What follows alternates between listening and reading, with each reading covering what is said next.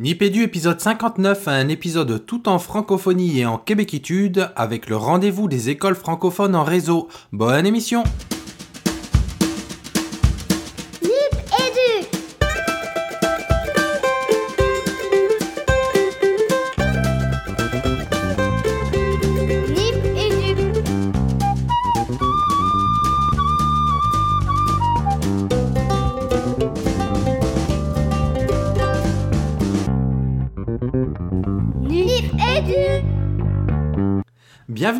Nipédu, euh, Nipédu épisode spécial Réfère 2016.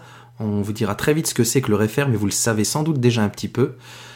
Euh, Aujourd'hui, tout plein d'invités. Je crois qu'on n'a jamais eu une émission aussi remplie d'invités. Euh, J'ai envie de dire bonjour à tout le monde tout d'un coup, là, avant que tout le monde se présente. Bonsoir tout le monde et merci d'être là. Euh, toujours le podcast qui parle école, éducation et numérique. Et on est toujours trois compères. Salut Nicolas. Salut Régis, salut Fabien, euh, heureux de vous retrouver. hein. J'avais loupé le, le dernier épisode, j'avais pas pu être là. Donc euh, ça fait ça fait un petit bout de temps que j'étais pas avec vous et je suis ravi de retrouver tout le monde. Eh ben, on est super content que tu sois là. Euh, salut Fabien. Salut Régis, je suis également extrêmement heureux de vous retrouver, de retrouver Nico qui nous a sacrément manqué et de retrouver tout plein de monde qu'on a vu il n'y a pas si longtemps, mais ça nous fait toujours autant aussi chaud au cœur de pouvoir euh, les retrouver, mais on, on va laisser se, se présenter peut-être Régis. Tout de suite pour rentrer dans les, les- les présentations, avant de rentrer dans, le, dans la suite de l'émission, on a ce soir Nathalie Couson et Monique Lachance. Bonsoir les filles. Bonsoir. Bonsoir, merci de nous avoir invités. Ah bah non, merci d'être là. Et déjà l'accent nous réchauffe le cœur. On a aussi d'autres personnes euh, qui, qui ont fait partie du Réfère cette année, enfin qui ont les présenté des choses au Réfère. On a Jacques, ou Jack, Jacques, cool. Bonsoir Jacques. Bonsoir tout le monde. Euh, vous savez, par rapport à l'accent, hein, ce n'est pas dans la gorge de l'un, c'est dans l'oreille de l'autre. Ouais, exactement, exactement. On est à Olivier Diens. Bonsoir Olivier. Bonsoir. Merci d'être là. Et on a Jean-Yves Fréchette. Ben, bonjour tout le monde. Ici, c'est l'après-midi. On prend déjà le 4 o'clock tea. Et je pense que ça va de santé quand même. Euh, Peut-être d'autres invités qui vont nous rejoindre en cours d'émission. On verra ça, on l'espère. Et sinon, ben, on se lance dans la parole aux auditeurs. La parole aux auditeurs. La parole aux auditeurs. Alors Fabien, parole aux auditeurs. Parole à Fabien. Euh, tu me prends un peu de cours. Euh, je, vais commencer par, euh, par parler un petit peu de- de- d'une série de posts sur euh, Twitter de Ludovic Roger qui revient sur notre précédente émission qui traitait, vous vous en souvenez, euh, du MOOC IFAN Math qui est hébergé chez Fun. Et il y avait quelques, quelques, un- une forme de questionnement chez, euh, chez Ludovic qui disait que les MOOC c'était bien beau, mais que euh, les rencontres en présentiel euh, n'avaient pas leur équivalent en termes de, formation et d'accompagnement. J'ai envie de donner comme, comme réponse la réponse qu'a fait Yoni Dayan, tu te souviens Régis, dans l'épisode spécial CLIS 2016 sur l'évolution des MOOC et sur la nécessité de pouvoir effectivement aller plus vers des modèles hybrides de formation plutôt que sur du tout en ligne. Donc Ludovic, merci pour ce commentaire. On a bien noté que tu n'étais pas un troll et on l'a pas pris comme tel puisque cette question elle est pertinente, mais on te renvoie à cet épisode du coup. Exactement. Euh, alors là, j'ai un petit cafouillage dans mes notes d'émission, mais j'ai a un- petit commentaire sympa de Lestat Cross qui nous dit J'ai suivi tout le MOOC Nipédu, mais je ne trouve pas le lien pour la certification de poditeur assidu. Un moyen pour nous de, de le remercier et de remercier euh, bah, tous les poditeurs assidus de Nipédu. Euh, merci beaucoup de nous écouter, ça nous encourage et merci surtout de vos commentaires, très Et de importants. Et de votre humour, carrément, ouais. ouais. Euh, on a Nicolas Leluerne, notre ami Nicolas Leluerne, et qui nous fait un petit commentaire qui, hein, qui commentait en fait, euh, qui répondait à Yann Poisson. Ah ah, moi dans 15 jours j'enregistre pour Regard sur le numérique. Euh, une façon pour nous de présenter le club Nipédu, Fabien. Alors le club Nipédu, on va tout vous dire, hein, on n'est pas très inventif chez Nipédu, donc on a chippé l'idée à la tête au carré. hein, euh, et euh, sur ce, ce club de la tête au carré qui est présenté tous les vendredis, je crois qu'il y a une espèce de best-of de plusieurs interventions qui ont été euh, particulièrement euh, éclairantes euh, sur la semaine. Donc nous, on va fonctionner de la même façon. on a plusieurs envoyés spéciaux sur ces événements qui se, qui se précipitent au mois de mars, printemps, qui se déroulent parfois au même moment. Donc effectivement, on va avoir Nicolas qui va couvrir le regard sur le numérique. On a Nico Guitare que vous connaissez tous, Nicolas Olivier, qui a couvert le printemps du numérique pour Nipédu. Et puis, bah, Régis, tu vas peut-être nous parler de ce qu'on va entendre dans cette émission. Ouais, on a Yann Poisson justement qui a enregistré quelques capsules euh, sur un foyer français à Vesoul euh, pour le réfère justement. Donc capsules qu'on vous mettra en fin d'émission, notamment parents d'élèves, euh, des élèves aussi, donc qui viendront vraiment compléter joliment cette émission. je vois un autre commentaire. alors, je crois que c'est toi qui l'as mis, Fabien. Si tu peux en dire quelques mots de Joy Pénard. Alors, Joy Pennard qui nous répond euh, en anglais, donc je ne sais pas où est Joy, mais c'était un post qui avait été, euh, qui avait été euh, publié sur, sur notre fil Twitter suite à cette extraordinaire conférence à laquelle on a eu la chance d'assister, Régis et moi, dans le cadre de la Semaine du Cerveau, Bruno Della Chiesa depuis Nancy, qui a proposé une, une conférence sur les neuromythes. Et du coup, il a parlé des, enfants bilingues et des cerveaux d'enfants et d'individus bilingues, d'une structuration particulière, d'une façon d'apprendre particulière. Donc, je crois que, que Joy est très impliqué dans, euh, dans l'accompagnement, l'accueil euh, et, le sujet en général des enfants bilingues. Et donc, elle a réagi très positivement à ce poste. On la remercier. Ah, le chien de Nipédu, le voilà. Ah, ça y est, il est là. le voilà. Et puis j'adore le, le, nom et nom de famille antinomique de Joy et Pénard. C'est rigolo. Joy Pénard. Euh, un mot du sondage de Nipédu. Excellente idée de Fabien aujourd'hui. Euh, je ne sais pas si c'est une excellente idée. En tout cas, on a testé quelque chose. Hein. Euh, vous connaissez tous cette fonctionnalité du sondage sur euh, Twitter. On l'a utilisé aujourd'hui parce que il y a cette information qui circule. Vous savez que le 9 mars, il me semble que c'est la date, hein, Canopé a annoncé, le réseau Canopé national a annoncé un partenariat avec Amazon qu'on ne présente pas, hein, ce grand industriel, distributeur euh, nord-américain, pour proposer aux enseignants qui le souhaiteraient une formation à euh, la conception et l'édition de livres numériques. Donc en fait, on vous a demandé tout simplement euh, votre votre opinion. Si c'était, vous savez, on n'a que très peu de caractères hein, pour proposer les différents, euh, les différents items du sondage. Donc, est-ce que c'est, d'après vous, une mauvaise idée, une bonne idée, ou est-ce que ça vous questionne? Et bien, sur les 44 votes qui ont été prononcés à 21h heure de Paris, on a euh, 16% des personnes qui ont répondu qui pensent que c'est une mauvaise idée, euh, 32% qui se questionnent sur ce choix de canopée, et 52% qui pensent que c'est une bonne idée. Moi, j'aimerais bien qu'on entende Nico sur cette, sur cette question. J'ai vu le sondage passer euh, cet après-midi et euh, euh, je vous avoue que je fais partie des 30% qui s'interrogent quand même. voilà. Je crois que en plein taf comme ça, j'aurais pas pas voulu trancher la question sans, sans l'étudier plus en profondeur pour voir les tenants, les aboutissants, les conséquences de tout ça. Voilà. Donc ne se prononce pas pour l'instant. Euh, ça me fait penser aux, échanges qui avaient eu lieu sur le book Camp et le fait que les éditeurs sont aussi une espèce de filtre qui permettent de, de, de, trier le bon grain de, de livret en termes de, qualité euh, éditoriale. Mais on va laisser ça de côté. Peut-être du côté du Québec. Je ne sais pas si vous avez compris au travers de, ce qu'on propose là de quoi il en retourne. Et, euh, et si oui, si vous avez un avis sur cette question. Alors, il faut. Ne précipitez pas. Alors, à moins qu'on ait perdu le Québec. Non, non. mais je pense qu'il il ne se prononce pas. c'est ça. Non, non, allez-y, n'hésitez pas. Alors, Canopé, c'est un opérateur public en France hein, qui propose des ressources et qui fait de la formation aux enseignants. Et on vient d'avoir un partenariat avec Amazon. Voilà. Donc, peut-être que si ça ne vous fait pas réagir, c'est quelque chose. Vous vous demandez où est la question. Oui, on se demande où est la question. Ouais, très bien. Bah, c'est ah, bah, une très bonne réponse. Voilà. exactement. Une très très bonne réponse. Ouais. On clôt là l'introduction et la parole aux auditeurs euh, de Nipédu et on entre tout de suite dans la première partie de l'émission. Le dossier de Nipédu. Le dossier.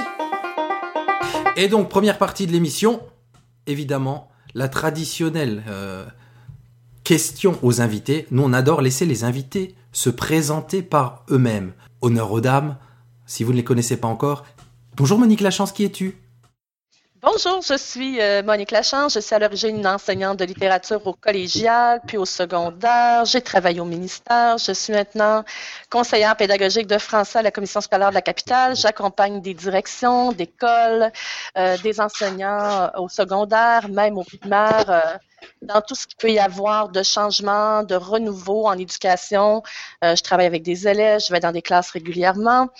Et euh, à côté de tout ça, eh bien, je suis cofondatrice avec euh, ma collègue et amie Nathalie Couson du rendez-vous des écoles francophones en réseau, alias le refaire. Ah, vous nous en direz plus tout à l'heure. Et donc, comme elle le dit si bien elle-même, quand Monique Lachance est là, Nathalie Couson n'est pas loin. Bonsoir Nathalie. Et oui, moi je suis la moitié de fesse de Monique. non, plus, sérieusement, donc euh, moi je suis enseignante de français en cinquième secondaire dans un collège euh, qui s'appelle le Collège Jésus-Marie de Sillery, qui est un collège à l'origine fondé par une lyonnaise, euh, la sainte Claudine Thévenet. Voilà petite capsule, culturelle. Euh, ben, à part de ça, je suis aussi, euh, je travaille pour le ministère de l'Éducation à la direction des services d'accueil et d'éducation interculturelle où j'ai quelques petits mandats techno. Euh, et puis, et puis, et puis, ben, cofondatrice du Refaire avec Monique. Voilà. Euh, je vais commencer à gauche de mon écran et par Jacques Cool que nous on connaît comme que dire? Une grande référence pour nous là sur Twitter et inspirante, mais on adorerait qu'il se présente là en live pour nous et pour tous nos auditeurs. Bonsoir Jacques Cool. Bonsoir, bonsoir tout le monde. Euh, en effet, euh, mon nom c'est Jacques Cool. En effet, c'est c'est réellement mon nom. Même si Facebook ne me croit pas, il y a un algorithme qui m'empêche euh, d'utiliser mon nom de famille. Donc, j'honore mes, racines écossaises à la huitième génération en, en me prénommant McCool sur Facebook. Mais euh, sérieusement, euh, je suis à Montréal. Je suis un tout nouveau à Montréal depuis euh, l'été 2015. J'arrive du Nouveau-Brunswick, la province juste à côté, donc euh, acadien d'origine. Et euh, présentement, je suis à Montréal à coordonner euh, le Centre d'animation, de développement professionnel et de recherche en éducation 21e, communément appelé le cadre 21 avec une superbe équipe. Et puis, ça me fait plaisir aussi de, donner, de participer soit à des, des, des colloques ou des conférences avec les différentes personnes, dont Monique et, euh, Monique et, et- et Nathalie et Olivier qui sont avec moi ici. Et Jean-Yves, évidemment. Donc, bien content d'être avec vous. Ah, bah, nous aussi très très contents. Et donc je continue sur le bas de mon écran. Monsieur Twitterature, Monsieur Pierre-Paul Léo, Monsieur Jean-Yves Fréchette, bonsoir. Bonsoir. Alors, Jean- Jean-Yves Fréchette, euh, je, je viens, je suis un peu, un peu perdu euh, dans ce beau monde euh, du primaire et du secondaire parce que je viens du collégial. Le collégial, c'est le collège. C'est, j'ai enseigné donc euh, pendant très longtemps, pendant 35 ans, en fait, à des jeunes qui avaient entre, je sais pas, 18 et 20 ans et j'enseignais des matières que personne ne voulait presque enseigner, la poésie, entre autres, et la communication à la toute fin. Et j'ai eu un plaisir énorme à transposer dans le champ de la pédagogie euh, ce qui était de l'ordre de mes loisirs, c'est-à-dire l'écriture poétique et, la performance, d'où mon intérêt pour euh, le corps. L'art performance est un, est un art euh, essentiellement euh, branché sur le corps, ses attitudes, les émotions finalement, et je pense que euh, faire bonne impression euh, quand on est prof, c'est surtout aller toucher euh, des zones qui sont des expériences sensorielles. euh, et j'ai beaucoup de difficultés, d'une certaine façon, euh, avec, comment dire, avec tout ce qui pourrait abstraction du corps. J'aime bien que l'apprentissage puisse se rapprocher d'une expérience de dégustation de vin. Euh, on peut lire, euh, je ne sais pas, la description du Chambertin dans un, dans, un bouquin, euh, mais si on y goûte vraiment, on, aura une expérience. Et je pense que les apprentissages sont de l'ordre de l'expérience, de l'ordre de la mise du corps au travail. Il faut, il faut suer et dans le bon sens du terme. Ah, vous, vous aurez compris que Jean-Yves Fréchette fait toute une émission rien que dans sa présentation. On adore ça. On a euh, donc tout à ma droite, en tout cas sur mon écran, Olivier Diens. Bonsoir Olivier. Bonsoir. Alors, euh, en fait, je suis, euh, j'ai en fait deux chapeaux. Je porte deux chapeaux. Je suis professeur au département de langue et littérature française à l'université McGill, et je suis aussi vice-recteur études et étudiantes à la même université. Euh, ce qui m'intéresse beaucoup, moi, depuis le début de ma carrière universitaire, c'est l'impact des technologies sur la société. Et depuis que j'ai commencé une carrière d'administrateur à l'université, évidemment, cette euh, préoccupation s'est doucement glissée d'une façon tout à fait normale et qui me plaît beaucoup, doucement glissée vers euh, l'impact des technologies dans le monde de l'éducation. Et euh, c'est sur ce sujet que j'adore euh, discuter, dialoguer avec mes, mes partenaires euh, du Québec, de la France et d'autres pays. On est allé piocher hein, dans, puisque tout ce joli monde est là euh, à cause ou grâce au réfère, j'ai envie de dire. On va demander un challenge. Vous n'imaginez pas à quel point à Monique et Nathalie, c'est de présenter, de pitcher le réfère 2016 en deux minutes chrono. Vous êtes prêtes? Oui. C'est parti. Alors, messieurs Denis Pédu, puisque vous nous avez lancé le défi de synthétiser le dispositif refaire en deux minutes à peine, nous avons décidé d'user de stratégie en vous racontant son histoire. Il était une fois, mais pas n'importe quelle fois. La troisième pour être exact, et certainement pas la dernière, un refaire. Nous l'avions imaginé tout en lumière à l'image de ceux et celles qui l'animèrent à travers la francophonie durant toute l'année scolaire. Devant le monde de possibles qui s'ouvre devant lui, les vieux proverbes étaient rendus obsolètes.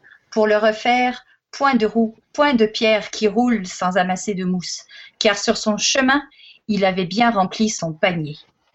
Des projets de classe, marathon presse, anime histoire, mon école idéale, vulgarisation scientifique, l'orangerie. Deux concours qui donnaient la part belle à des productions en français, Twitterature et Lumière sur les sciences. Des conférences dans un format dynamique et restrette, discours éclairs et TEDx. Des ateliers pour partager et se former aux pratiques innovantes. Un souper presque pédagogique où les convives avaient autant à déguster dans leur assiette que dans leur discussion. Et tout ça en direct de Québec, mais aussi au Québec, en Suisse, à Besançon, à Vesoul et dans plein d'autres ateliers canopés où nos amis français orchestraient la partition de l'autre côté de l'Atlantique. Comme le dirait Yvon Deschamps, un de nos illustres humoristes au Québec, messieurs les plombiers, puisque vous voulez savoir, qu'est-ce qui est arrivé? Ben, vous pourrez le voir, les conférences, les ateliers, les projets. Bref, Bref, tout est sur YouTube, sur la chaîne du. Refaire. Et deux minutes montre en main. Ah là là, elles sont trop fortes. Excellent.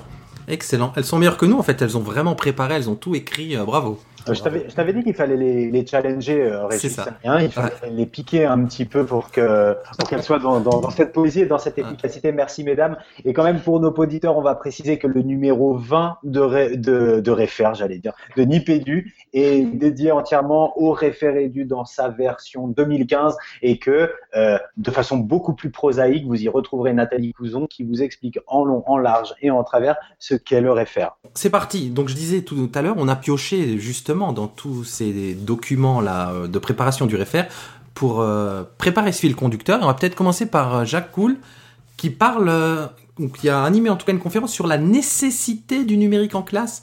Alors pour certaines personnes, il y a encore débat. Alors pourquoi parler de nécessité et comment comment faire entrer cette nécessité dans l'école?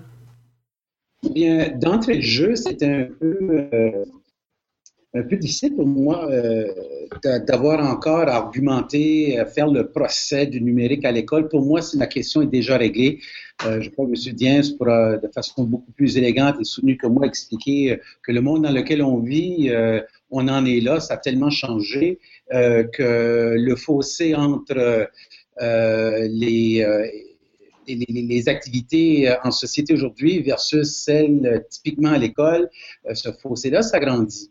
Et euh, très rapidement, je voulais plutôt diriger mon propos vers, euh, bon, devant cet état de fait-là, qu'est-ce qu'on fait? Et euh, j'ai voulu assez rapidement soulever l'importance, on parle beaucoup de connexion, mais moi je parle qu'il est très important de cette humanisation des connexions. Il y a, on dirait, euh, une, euh, une perception que euh, nos jeunes, les enseignants, les rapports humains vont, vont être euh, atténués, qu'il n'y aura plus rien qui va se passer, ça va être une machine qui va mener le tout, ça va être impersonnalisé. Moi, je pense qu'au contraire, plus jamais, plus, que jamais, il sera nécessaire d'avoir justement cet euh, rapport humain là dans les connexions euh, entre les gens. Euh, Au-delà de ceci, je crois qu'il y a quelque chose de plus grand d'un point de vue pédagogique, celui de l'actualisation des finalités de l'école.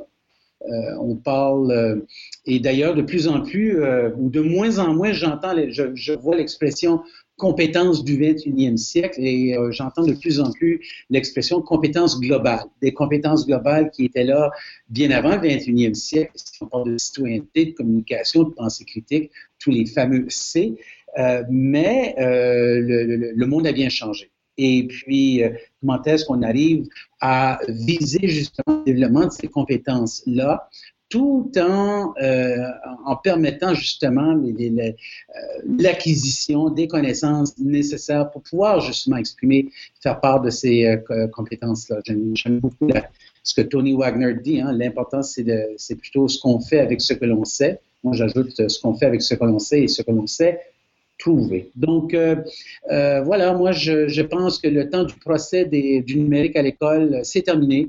Il faut se rendre à l'évidence. Je pense que le, monde des journaux, le monde de la musique, ils l'ont appris euh, dans certains cas à leur dépens, mais pour le monde de l'éducation, il devient très important, très urgent d'avoir ces nouveaux regards-là et qui seront porteurs d'un- beaucoup de défis, dont celui du développement professionnel des enseignants qui demeurent les, les acteurs clés dans, cette, euh, dans, dans, dans, le monde scolaire pour pouvoir justement bien accompagner euh, les, euh, les jeunes.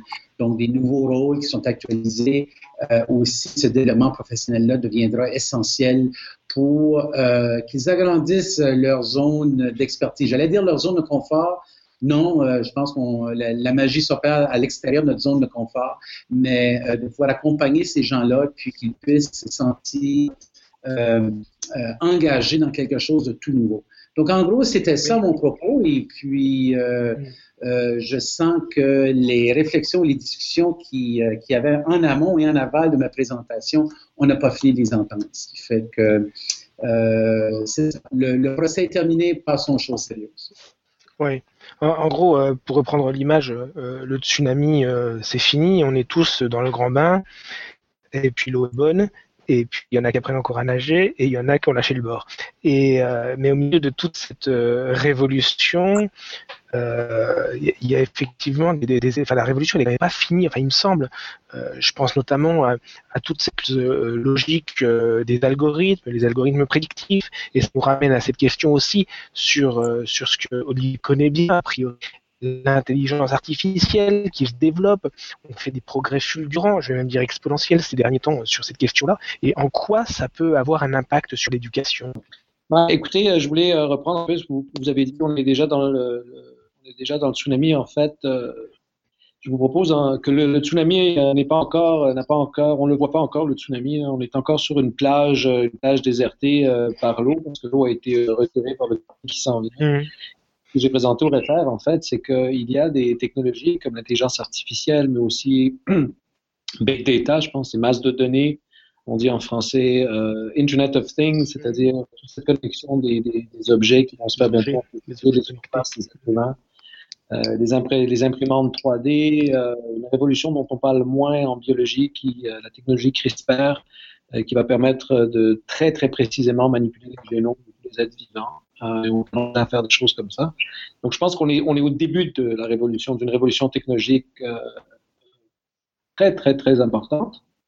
Euh, et on va regarder, on se retournera dans 20 ans, 30 ans, on se dira, vous vous rappelez au début des années 2000, euh, comme les choses étaient calmes et sympathiques, on arrivait encore à revenir l'ordinateur, l'Internet, toutes ces choses-là dans un petit téléphone, on arrivait encore à le contrôler, on sera déjà un peu perdu.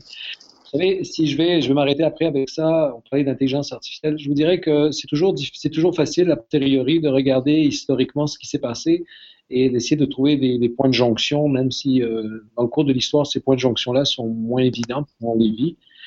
Je vais, je vais, revenir sur quelque chose dont on parle peu ici, et c'est le bug de l'an 2000, parce qu'on en avait beaucoup parlé, si vous voulez bien, en 1999, c'était le début de la, fin du monde, et on allait bientôt, on allait bientôt euh, le monde entier. Et ce qui est étonnant, évidemment, vous vous rappelez, c'est que rien ne s'est passé, même si des compagnies très sérieuses de logiciels, des compagnies comme General Electric avaient beaucoup, beaucoup, d'argent pour essayer de compenser euh, ce système, compenser cette, erreur dans les systèmes informatiques.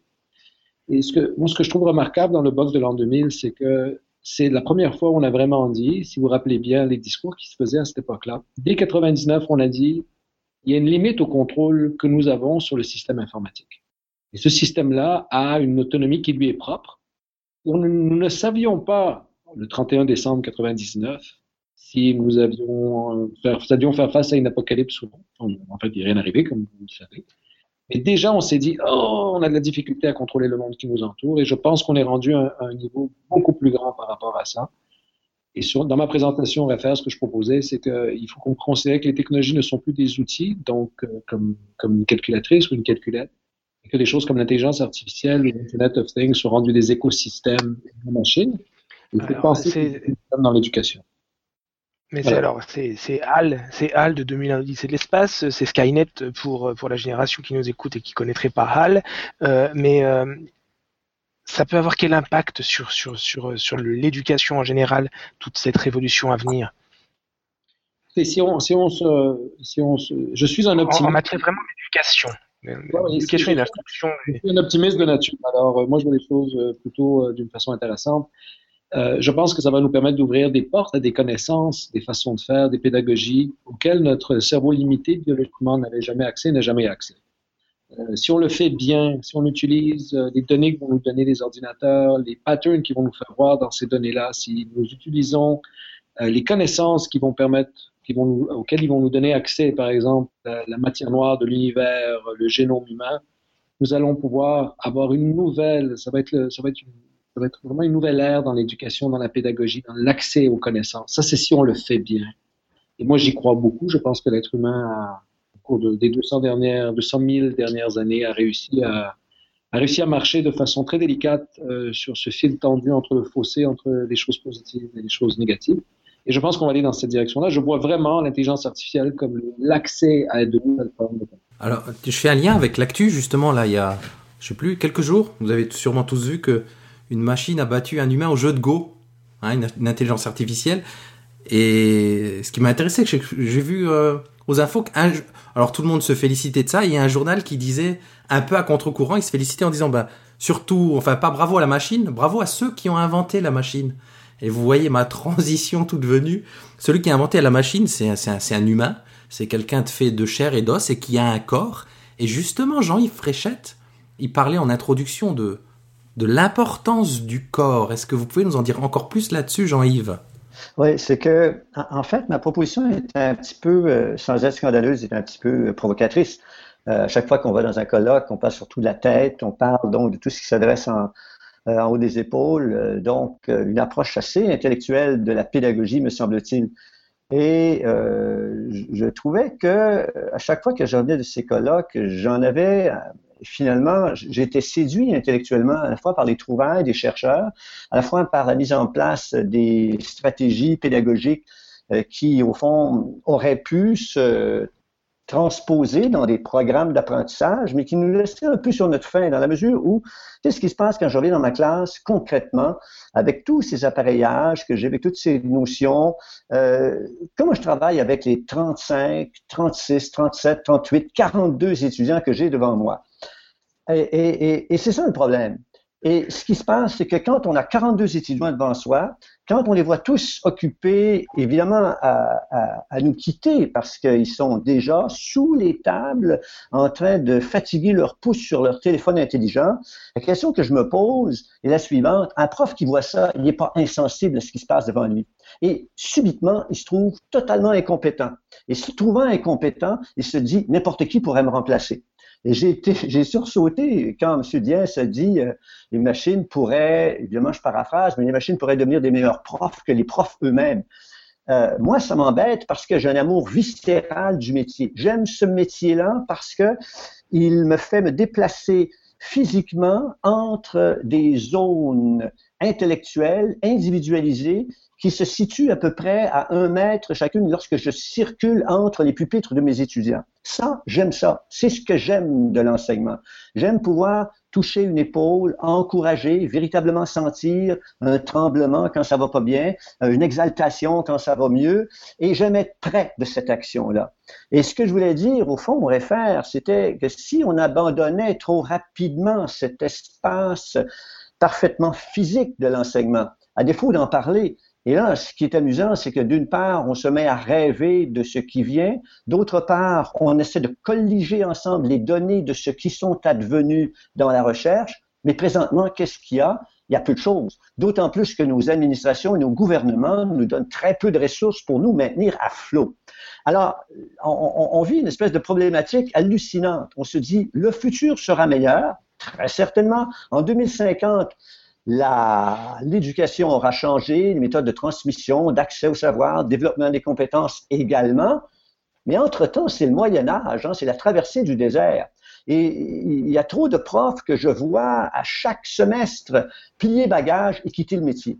Pas parce qu'ils sont incompétents, pas parce qu'ils sont, euh, pas parce qu'ils ont les ressources intellectuelles si pauvres qu'ils sont pas capables de comprendre qu'est-ce qui se passe autour d'eux, pas parce qu'ils ont cessé d'être des psychologues d'un coup sec, mais tout simplement parce que il y a eu comme une espèce de faillite de la dynamique de transmission des connaissances et des savoirs qui jusqu'ici passe encore un petit peu, me semble-t-il, par l'affectif, par l'humeur, par le sensuel. Et si on ne fait pas ça, il me semble en tout cas que la traversée du désert va encore plus difficile et qu'on va perdre davantage de profs qui sont ces espèces de chevaliers maintenant qui euh, montent au combat des connaissances pour les, pour les transmettre, pour faire en sorte qu'il y ait absence de chaînon manquant. Alors moi, c'est un truc tout à fait euh, émotif. mon, discours est un discours émotif, mais l'émotion est aussi une des ressources qui est produite par le corps. Et c'est dans cette mesure-là que je parle, que je dis qu'on enseigne qu'avec son corps, parce que si on n'est pas en forme pour donner son cours, la tête ne suit plus. Ah, c'est génial. Et ce qui nous donne une transition toute faite pour régénérer un peu son corps et reprendre son souffle, on file en récré. C'est la récré C'est la récré Alors, la récréation, la récré des invités. Donc la récré, ben, vous parlez de ce qui vous chante, ce que vous avez envie de présenter aux auditeurs. Quelque chose de ludique, on nous reproche souvent, hein, sachez-le. Enfin, ça fait plusieurs fois qu'on nous fait le reproche de faire des récrés trop sérieuses. Donc n'hésitez pas à sortir des clous. Qui veut se lancer pour la récré? On peut réciter des poèmes en attendant, hein C'est une excellente récréation, d'autant plus que nous sommes en plein printemps des poètes, nous, ici. Ah ben, nous ici aussi. Alors, puisqu'on parle de récré, je vais vous raconter une petite blague, puisqu'on a tous des professeurs de langue française ici le alors euh, c'est un professeur de langue français langue seconde qui commence son premier cours. Il a, évidemment une classe de langue seconde, la plupart des anglophones. Avant de commencer la classe, il dit bon, écoutez, euh, il s'adresse à la classe. Avant de commencer, j'aimerais savoir est-ce qu'il y en a ici dans la salle qui parlent français quand même? Alors dans le fond de la salle, il y a une main qui se lève et qui dit je, je. Ah, c'est bien. C'est notre première blague dans la récré de Nipédu. J'aime. je, pourrais raconter, c'est pas une autre blague, mais c'est une, forme d'interrogation. Euh, il y a quelques temps, il y a un commentateur, euh, évidemment, un, commentateur politique qui parlait de la médicalocratie pour désigner le, la forme de gouvernement qu'on a ici au Québec. Et euh, je voulais inviter les gens au refaire, j'ai pas eu le temps, mais simplement de fermer les yeux et d'imaginer que notre premier ministre soit un prof Imaginez que le ministre de la Santé soit un prof. Imaginez que la ministre de la Condition féminine soit un prof. Que la ministre de la Famille soit un prof. Et que le ministre de l'Éducation soit un prof. Euh, ça serait assez intéressant de voir quels seraient, enfin, c'est une hypothèse, quels seraient les impacts sur euh, un prochain budget, quelle serait euh, la nature des projets de loi qui seraient mis au feuilleton, et quel serait, je dirais, le, bon, on ne parle pas de l'échelle salariale des profs, bien évidemment, ça c'est une boutade, c'est qu'on travaille avec rien, mais quel serait, en tout cas, l'intérêt pour euh, la, la, profession? Moi, je pense qu'il faut remettre l'éducation euh, au goût du jour, puis il faudrait que les profs euh, envahissent les partis politiques pour briguer euh, tous les postes importants des, euh, des gouvernements. Je pense qu'il faut faire ça. Les médecins l'ont fait, ils sont absolument incompétents en politique, mais ils l'ont fait pareil. Alors, ils sont devenus de bons économistes entre-temps.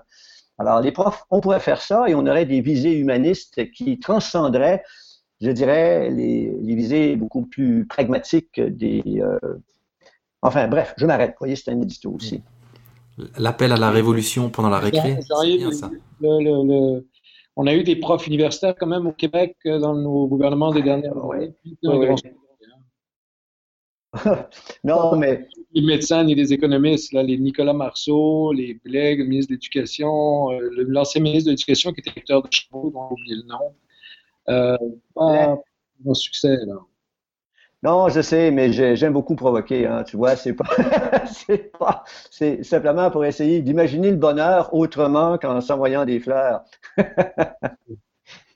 Ben, moi, j'ai ma blague, euh, finalement. Vous savez, c'est la semaine de la francophonie un peu partout. Et puis, euh, comme vous le savez, euh, moi, j'arrive d'une autre province avec un parler qui lui est propre.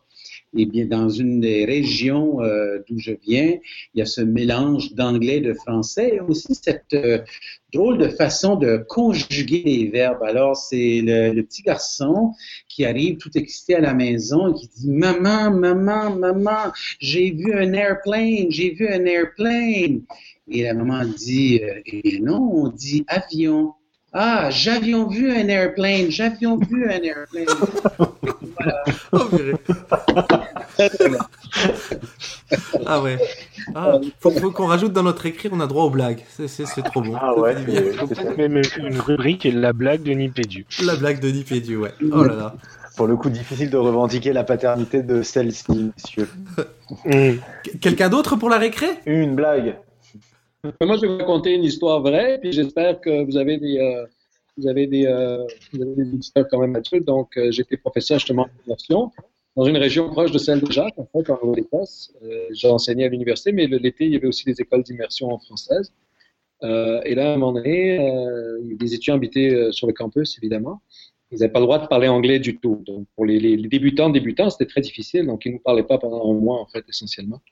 Euh, mais il y en a qui bien, il y a plus de. Donc, une fois, j'avais euh, une de mes étudiantes dans un de mes cours, je dis euh, Vous avez l'air fatigué ce matin, qu'est-ce qui est arrivé Là, évidemment, elle ne maîtrisait pas toujours très, très bien le français. Donc, elle me dit Ah Oui, oui, mon matelot était trop dur. Alors, Oui, d'accord. j'ai répondu euh, Ou alors tu te trompes ou on ne veut pas vraiment le savoir. hein. Ouais. Bon, sur cette euh, bonne blague, je vous propose qu'on retourne en classe pour la deuxième partie de l'émission. Vous vouliez une récré Vous avez une vraie récré. Ouais. Le dossier Nipédu 2.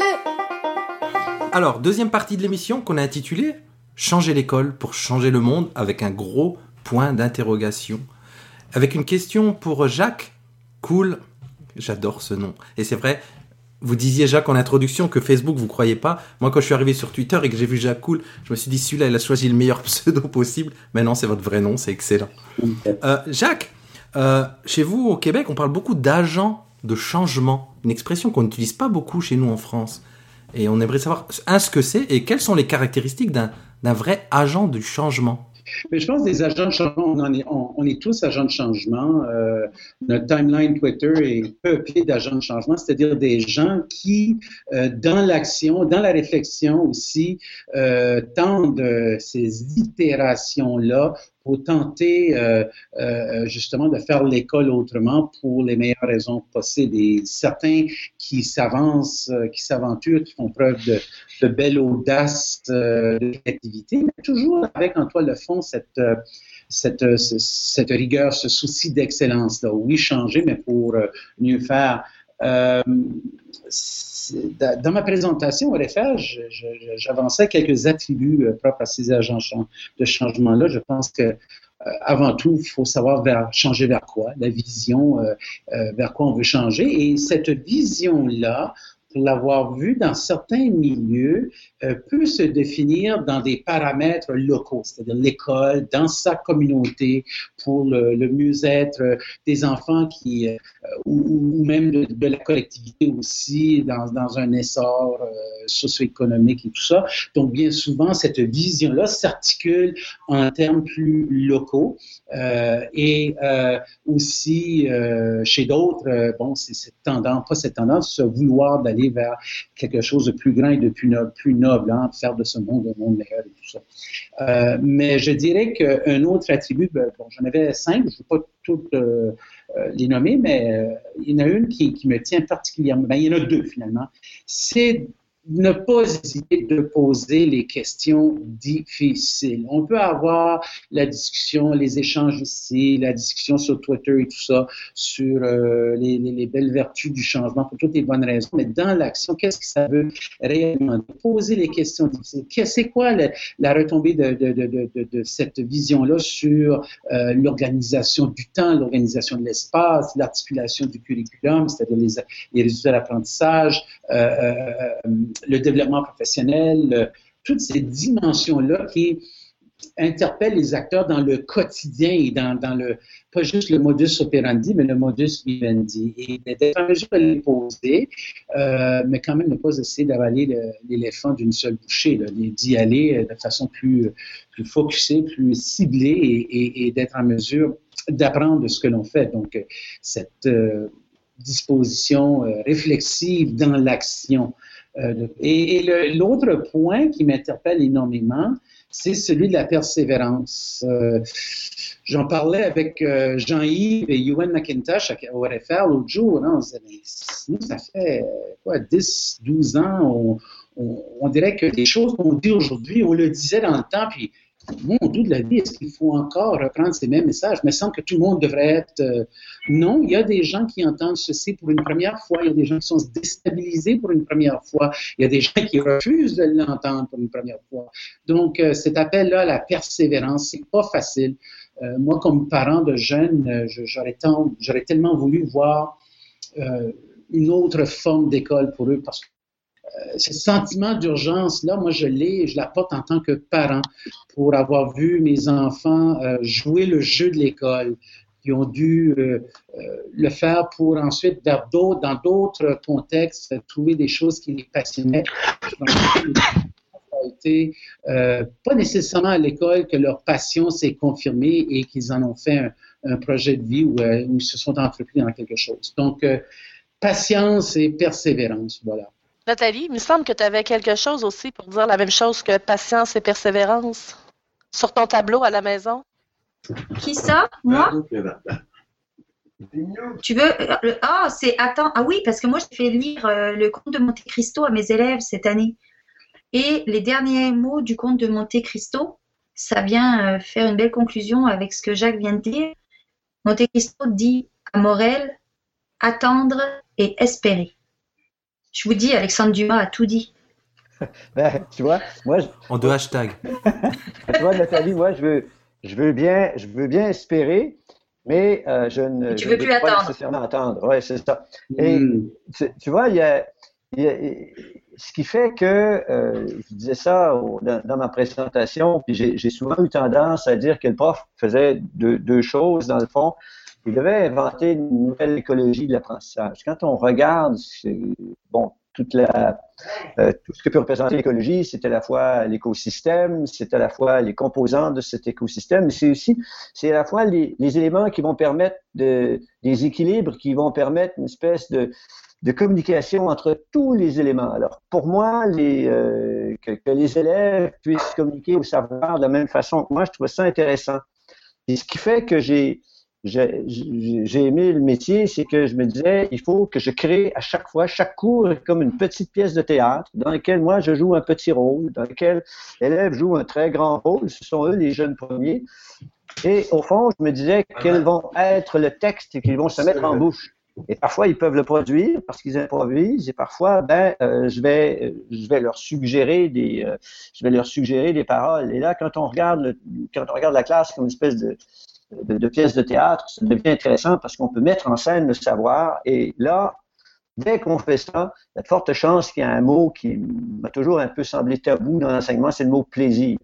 Euh, quand mes étudiants me disent Hey, Jean-Yves, on a du fun, on aime ça, on veut pas changer de cours, euh, et quand ils me reprochaient parce que j'avais manqué un cours, comment ça se fait que tu n'étais pas là la semaine passée, qu'est-ce qui t'est arrivé, etc. Alors, cet, appétit d'aller au devant des, connaissances qui sont pas des sont pas des connaissances statiques, hein, c'est toujours des choses. Et c'est là que le numérique est intéressant parce que les choses bougent tellement, tellement vite. Euh, quand je sentais que ça, ça fonctionnait dans une classe, je me disais, là, il se passe quelque chose de tellement vivant. Et ce qui est vivant, c'est pas moi qui me débat en avant parce que je monte sur la, la, la, la table comme Robin Williams, je vais me cacher en dessous des pupitres. Ou... Mais j'ai tout fait ça avec eux. je les faisais ramper sous les tables, se dissimuler derrière les tentures. Bref, amener, euh, créer, faire en sorte que la, que, que la, la, la, classe devienne une espèce de lieu métaphorique de toutes les formes d'accès à la connaissance. Et c'est ça, je pense, le rôle du prof, c'est de créer ces trucs-là qui sont au-delà du manuel, qui sont au-delà des, des, des, des modes d'usager de, des, des, logiciels. Par exemple, Twitter. Euh, bon, Thierry Kersenti disait il y a 24, aujourd'hui, il faisait un recensement de, de, de 24 types d'activités sur Twitter.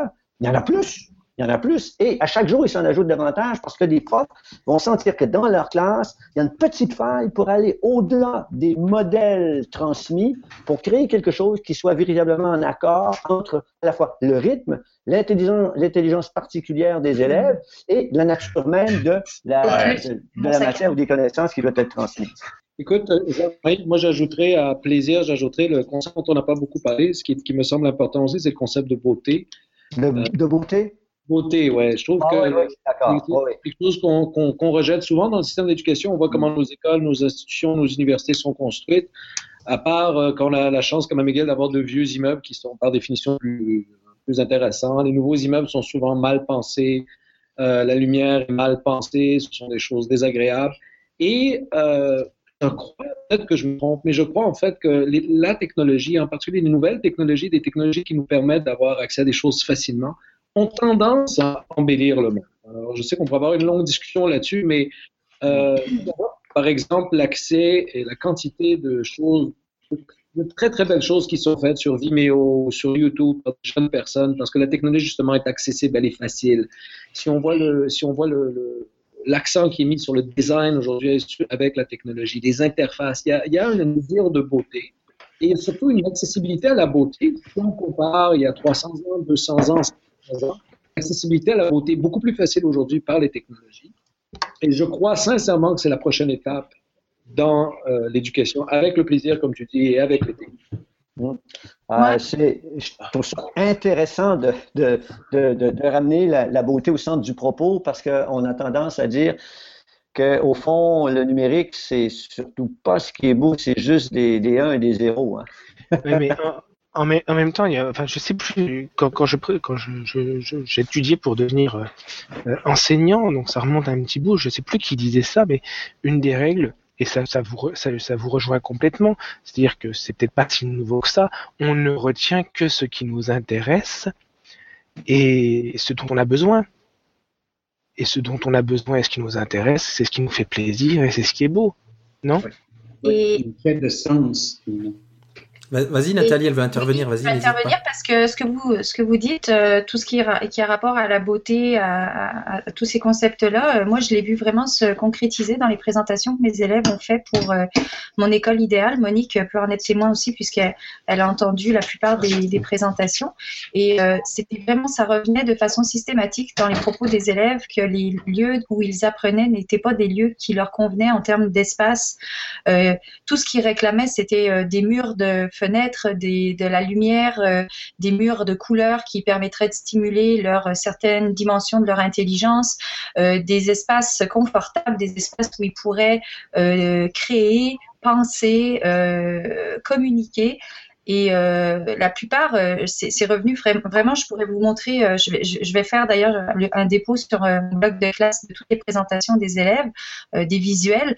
Et, je pourrais dire aussi que chaque fois qu'ils ont à produire un, un, bon, un, travail de classe. Et moi, je le vois dans, dans la plupart du temps, c'est dans des contextes numériques aussi que je leur fais, euh, que je leur fais produire des, des, éléments. Il y a toujours cet aspect du design qui est très, très, très marqué. C'est beau ce qu'ils font.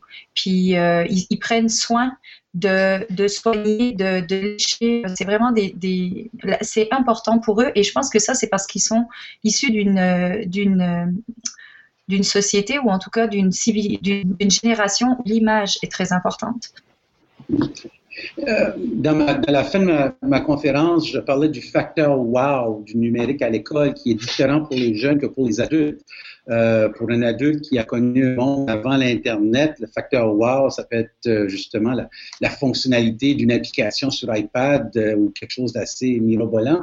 Alors que pour ces jeunes-là, euh, cette, qui, qui, qui, veulent avoir des conversations puissantes, euh, euh, connectées, euh, cette, cette quête du sens, euh, d'être capable d'être impressionné par la beauté des choses, le design, pas juste pour le design, mais pouvoir passer des messages forts, des jeunes qui, ben, des jeunes et moins jeunes, mais des jeunes qui qui, qui, voient le potentiel du transmédia pour pouvoir raconter leurs histoires, pouvoir euh, soulever des enjeux qui les interpellent. Donc euh, là, on peut aller vers plein de trucs, justice sociale, environnement et ainsi de suite. Donc on est vraiment en train de parler de choses qui comptent. Et à ce moment-là, eh bien le numérique, ben, c'est un filigrane, c'est un levier. C'est, c'est là pour appuyer et, ça permet justement ce, ces belles expressions-là. Euh, et, je pense qu'on ne fait que commencer à voir ce potentiel-là. Et lorsque les jeunes vont pouvoir nous les raconter, ces histoires-là, euh, j'ai l'impression qu'on, j'espère en tout cas, leur laisser la place qui leur revient pour pouvoir les dire. Alors j'ai envie de donner la parole à Olivier Diens pour euh, faire un peu de prospective. On parlait de... C'est quoi Monte Cristo? Espérer et attendre Attendre et espérer. Dans l'autre sens, attendre et espérer. Alors quelle prospective un petit peu euh, pour le métier d'enseignant, pour le monde de l'éducation? Allez peut-être euh, en 2050 Bon, alors pour reprendre un petit peu ce que Jean-Yves disait, c'est effectivement, j'ai dit dans ma conférence que je pensais que les machines seraient de meilleurs professeurs que nous, mais j'ai aussi ajouté euh, avec espoir euh, que nous serions aussi de meilleurs coachs et de meilleurs mentors. Mmh. Donc, euh, pour, moi, la, façon dont je vois ces choses-là, c'est que avec un peu de chance, si on le fait bien, si on fait ces choses-là avec attention, on va pouvoir en fait comme on le fait dans plusieurs autres industries. Donc, je ne veux pas dire forcément que l'éducation est une industrie, mais ce qu'on fait dans plusieurs autres industries, c'est qu'on a réussi à réussi à faire glisser le travail difficile, le travail qui prend de l'énergie mentale, le travail qui prend de l'énergie psychique de l'énergie physique, on a fait glisser ce travail-là vers les machines. Et on a permis aux êtres humains de se concentrer sur des choses créatives. Hein, le design, par exemple, l'esthétique, euh, toutes ces choses qu'on voit aujourd'hui, la création, parce que justement les machines font une bonne partie du travail. Euh, le travail moins intéressant. Je pense que si on crée un système d'éducation où les machines pourront gérer en fait le, les débuts, les bases, les fondements d'éducation, les cours d'introduction qui sont des grands cours généraux sur la psychologie, sur la biologie, introduction à la biologie, les machines pourront gérer ces cours-là d'une façon bien plus efficace que nous. Elles pourront gérer aussi des choses comme des petits problèmes de conseillance pédagogique. Les étudiants exposent la question est-ce que j'ai besoin de tel crédit ou tel crédit ou tel truc, pourront gérer ces choses-là et, je l'espère, nous permettre justement de nous concentrer, de focaliser nos énergies sur les choses importantes qui sont euh, beaucoup plus le coaching, le mentoring, euh, donner, de, de l'aide aux, jeunes à comprendre le monde qui les entoure et de leur donner une certaine sagesse. Alors, on ne sait toujours pas comment programmer la sagesse, heureusement. l'être humain va garder la sagesse avec lui, il va pouvoir la transmettre. Et faire comprendre aux étudiants comment s'asseoir encore une fois sur les épaules des géants, les géants étant des machines, on va s'asseoir sur les épaules des gens des connaissances et nous allons guider les jeunes et leur dire maintenant que tu es sur ces épaules-là, que vois-tu Qu'est-ce que tu apprends dans ce que tu vois Et comment tu peux, comment tu peux intégrer ce que tu vois aux objectifs que nous aimerions avoir sur notre société, une société plus juste, plus éthique? Je ne sais pas si ça répond à votre question, mais vraiment, euh, je vois ça comme nous aider à gérer une masse d'êtres humains euh, et nous, gérer à gérer, nous aider à gérer une masse de questions, euh, à gérer une masse de, propos et nous permettre justement de focaliser nos énergies sur ce qui, sur ce qui est vraiment typique, unique On se dirige vers la fin de la deuxième partie de l'émission. Et pour clore ça en beauté, euh, le thème du REFER 2016, c'était le suivant. Quelles compétences à l'école pour un monde en mutation? Et du coup, ben, on aimerait que chacun d'entre vous propose euh, la compétence, vous n'avez droit qu'à une seule, à enseigner aux élèves ben, pour qu'ils entrent de plein pied dans ce fameux monde en mutation. Je vais commencer à ma droite, sinon personne n'osera se lancer. Jacques, à votre avis? La créativité? La créativité exprimée de toutes sortes de, de- de manières. Euh, la créativité pour aborder des questions difficiles ou la créativité pour exprimer de belles choses. Euh, voilà, vous en voulez une, je vous en donne une. Créativité. Jean-Yves?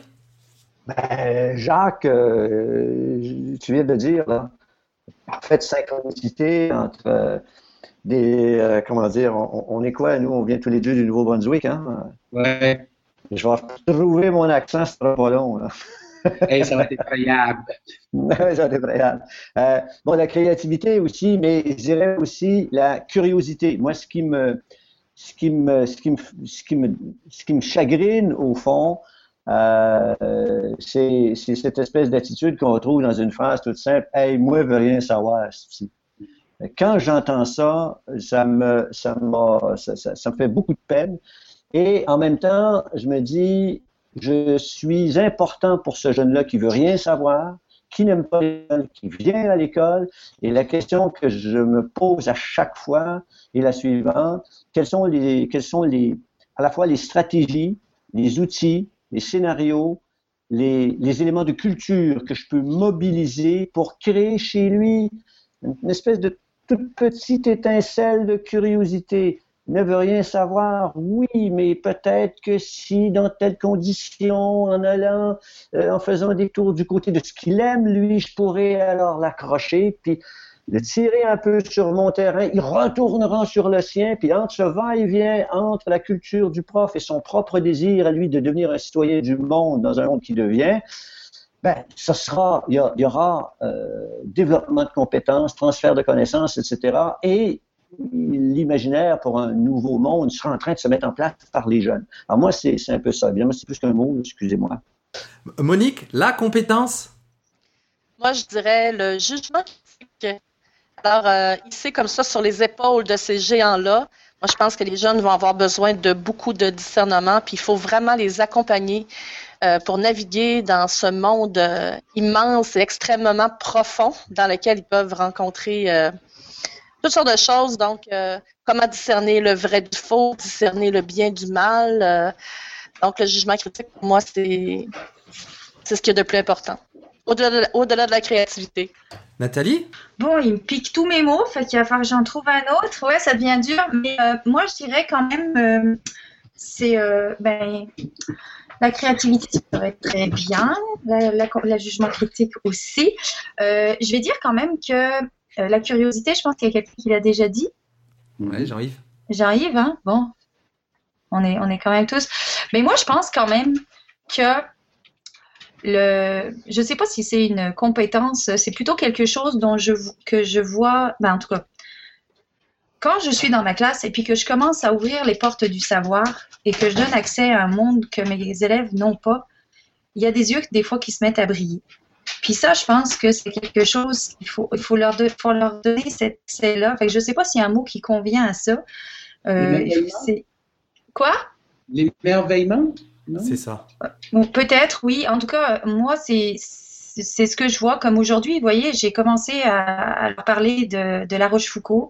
On a travaillé sur euh, les maximes et sur, euh, comme j'aurais dit, la phrase qui tue. Et euh, bon, je fais des liens avec des repères culturels qui connaissent. J'aurais dit, on va apprendre à écrire des phrases à la Bryce de Nice ou Brice de Nice. Donc, et puis, je fais des liens avec La Rochefoucauld dans tout ça. Mais c'est pas grave, c'est pas grave si on crée des passerelles entre La Rochefoucauld et puis Brice de Nice. Moi, je trouve que on peut se saisir de euh, certaines choses qui font partie de leur actualité, de leur quotidien, et puis les amener vers quelque chose de plus euh, grand, de plus beau, de plus grand qu'eux, parce que euh, sont grands eux aussi, puis ils ont droit à cette grandeur-là. Alors, je sais pas s'il y a un mot qui convient exactement pour tout ça, mais c'est ça que je pourrais rajouter à tous ceux des autres. L'intérêt, ça me peut-être? paraît. Ça me paraît c'est bien. Ouais, cultiver l'intérêt. C'est noté. Olivier? Ben, c'est pas vraiment, euh, c'est pas vraiment euh, une habilité en tant que telle, mais je pense que c'est quelque chose d'important parce que évidemment, je vais- j'arrive en dernier et tous les mots ont été piqués, donc c'est quelque chose d'un peu différent, donc pour me laisser un, un peu d'espace. Moi, je vous proposerais euh, être capable de travailler dans l'ambiguïté.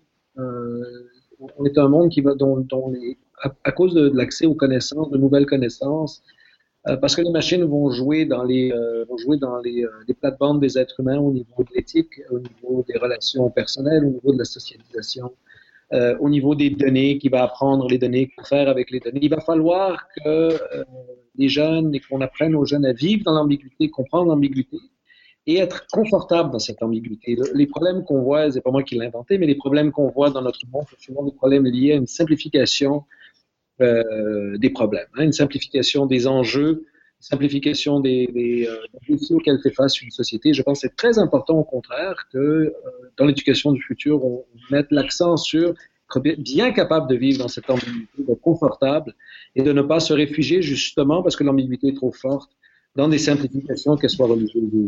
Eh ben, tout un programme, hein. Un nouveau programme de l'école. Créativité, curiosité, jugement critique, cultiver l'intérêt, ambiguïté. Il y en a certains qui sont déjà en plein dans les programmes.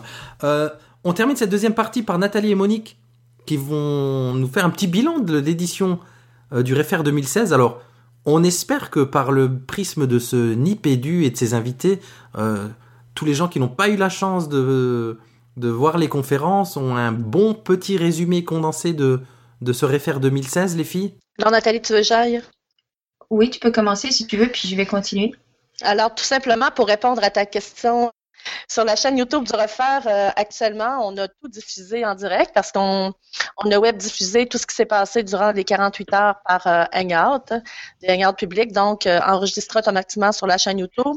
Actuellement, c'est un petit peu difficile de s'y retrouver parce que le montage n'a pas été fait, ce qui, s'en vient très bientôt.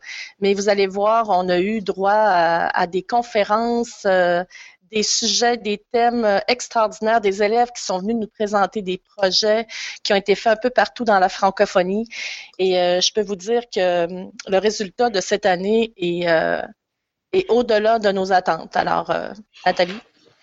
Oui, je suis d'accord avec toi. Euh, on a eu une équipe technique euh, qui nous a soutenus du début à la fin et qui avait, y a vraiment partagé la vision qu'on avait de, de, ce, de ce refaire-là, ce qu'on voulait ce qu'on voulait montrer euh, au monde. On a eu euh, une belle participation euh, dans les foyers un petit peu partout, en France, en Suisse, avec des conférenciers qui, qui parlaient depuis notamment Besançon, depuis Genève aussi. On a fait des liens nouveaux cette année avec des grandes organisations comme le Bureau d'éducation internationale de l'UNESCO, l'Organisation internationale de la francophonie. Et on peut euh, vous dire, euh, sans rien vous révéler, que c'est pas terminé. Ces, be ces beaux partenariats, il y en a plein d'autres qui s'en viennent et qui vont euh, pouvoir euh, porter euh, la tweet flamme comme on l'avait imaginé Monique et moi il y a trois ans à travers toute la francophonie. Et, euh, et, on est très, très, très, très contente euh, et très fière de, de, notre équipe qui nous a soutenus ici à Québec euh, pour mettre en place autant les projets de classe que l'événement lui-même. Et euh, cette année, le partenariat avec euh, Canopé en France qui s'est, euh, qui s'est concrétisé. Donc, Canopé qui a été un, par, un, partenaire pédagogique et financier, euh, qui a participé, qui a fait la publicité des projets de classe auprès des enseignants, qui a participé euh, à la formation des enseignants, au montage des capsules. Et ce que disait Nathalie un peu tout à l'heure, l'année prochaine, euh, ce sera vers la francophonie canadienne qu'on ira. On a déjà des partenariats qui sont établis. Donc, l'année prochaine, des deux côtés de l'Atlantique, il y aura vraiment davantage de classes et davantage de diversité francophone qui se, qui se rejoindront, qui se réuniront. Merci, merci les filles pour ce bilan intéressant du Réfère. Et donc, euh, rendez-vous au Réfère 2017. La question du troll. Je vois que Fabien, il se cache derrière son clavier, derrière son écran, tout ça. Il est très très malin ce soir, vous ne l'avez pas beaucoup entendu. Euh, on a une nouvelle rubrique dans Nipédu qui s'appelle la question du troll, Fabien. tu te moques de moi ou quoi? C'est toi qui es en train de me troller. Non, je t'avais pas mis dans le chat de ne pas me prendre comme ça par surprise. Alors la question du troll, qu'est-ce que c'est? C'est la question, comme tu dirais, Régis, la question qui chatouille, la, la question qui gratouille aussi, euh, la question qu'on peut se poser légitimement ou pas. Et on va peut-être euh, bah, te laisser la poser justement, Régis, cette question du troll. Vous voyez, vous avez dit qui est le vrai troll. Donc, chers invités, qui a envie de se lancer, se lancera. Hein. Euh, à l'image de cette émission, le monde du numérique éducatif n'est-il pas un entre-soi dans laquelle euh, chacun se complaît, nous tous là? Ben oui, tout à fait. Moi, je suis tout à fait d'accord. Bien sûr qu'on trouve euh, une grande satisfaction dans l'entre-soi, puis ça fait du bien de ne pas vivre dans l'isolement, puis de parler à nos semblables, à des gens qui voient un peu les choses comme nous, à des gens qui font partie de ce qu'on appelle notre tribu. C'est sûr que oui, c'est une grande satisfaction, mais les portes de cet entre-soi-là, elles sont, sont grandes ouvertes. Et chacun peut y entrer puis expérimenter sans crainte d'être jugé. Moi, je pense que c'est ce qu'il y a de beau dans notre, dans notre communauté. Mais si on prend la complaisance euh, au sens de, de satisfaction, euh, oui, tout à fait. Puis moi, en tout cas, je n'en ressens aucune gêne, aucune honte. Dans chaque tribu, il y a un rite de, initiatique, des rites de passage. Donc, pour rentrer dans cette tribu, quels seraient ces rites initiatiques, ces rites de passage? C'est à moi qu'on pose la Ben, question? Alors, ça c'est à dépend. tous. Ça dépend. Si on est à clair, ça peut être une euh, capacité à absorber du sucre.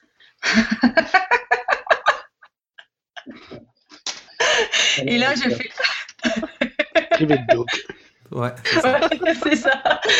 Non, parce qu'il faut savoir qu'à Claire, on a droit à un bar à bonbons, on a droit à des ploys, Bon, Régis, il faut qu'on aille là-bas. à toutes sortes de sucreries qui sont là pour euh, évidemment euh, nourrir notre cerveau qui est vraiment sollicité euh, par les échanges et euh, les partages.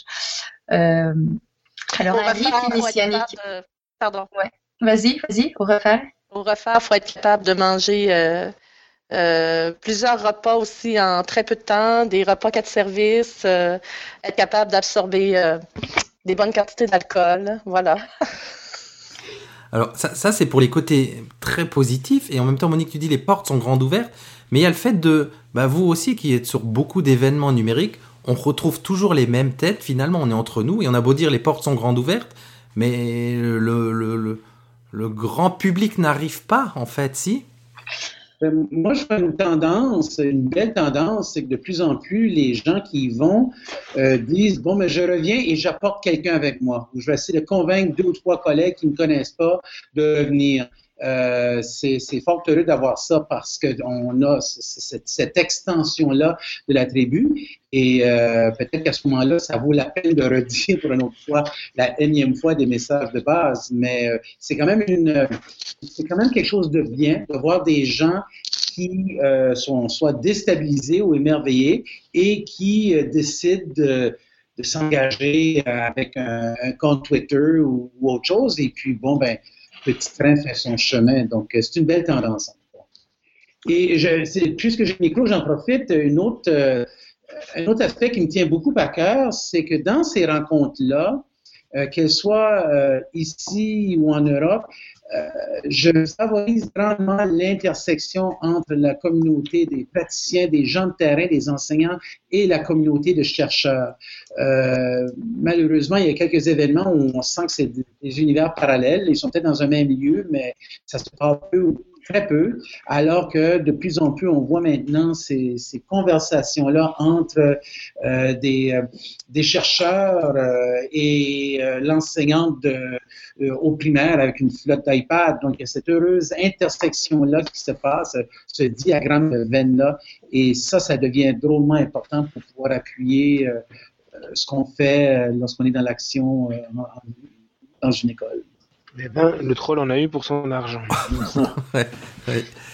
Après le troll, euh, on arrive au portrait chinois numérique. Donc, chers invités, en un seul mot, du tac au tac. Alors, je sais pas dans quel sens on va le prendre et si on va poser la question à tout le monde. Non, chacun une question. On fait comme ça, les garçons. On fait, on, fait, on fait comme ça, je rappelle, euh, je rappelle, et je crois ne pas dire de bêtises, que Nathalie s'est déjà prêtée à cet exercice. Qui se lance? Je commence? Alors, je vais commencer par ma gauche et je vais demander à Jacques Cool si vous étiez une application ou un logiciel. Euh, cela m'embêtait un peu. euh, si j'étais un concept physique, j'aimerais être celui de vecteur. Parce qu'avec un vecteur en physique, lorsqu'on fait de la, dynamique de la cinématique. Ah, OK, parce que y a une grandeur, il y a, une, direction et une force. Façon élégante de dire que j'ai une grande gueule. Je vais par là. Euh, alors, un autre invité qui n'a en général pas la langue dans sa poche, Jean-Yves, si vous, si vous étiez une application ou un logiciel. Euh, Bon, je, je serais probablement euh, un, un logiciel qui s'appelle euh, Logitext. Euh, parce que euh, parce que j'ai fait partie d'une équipe qui a travaillé à son développement, parce que c'est un logiciel qui se voulait une espèce de simulateur rhétorique, parce que c'est un logiciel qui voulait vaincre euh, l'écran blanc. Et j'ai toujours vu euh, des. Y a-tu du monde connecté? Ouais. elle, est, elle est pénible, hein. je sais pas qui l'a invité, euh, mais. on va peut-être lui couper le micro, hein. on peut faire ça sur Hangout, je crois. Non, ben, non, mais moi, un logiciel, c'est peut-être euh, Logitext, euh, parce que c'est un, un, un logiciel qui a, qui a permis euh, d'abord de créer un immense parti d'écriture.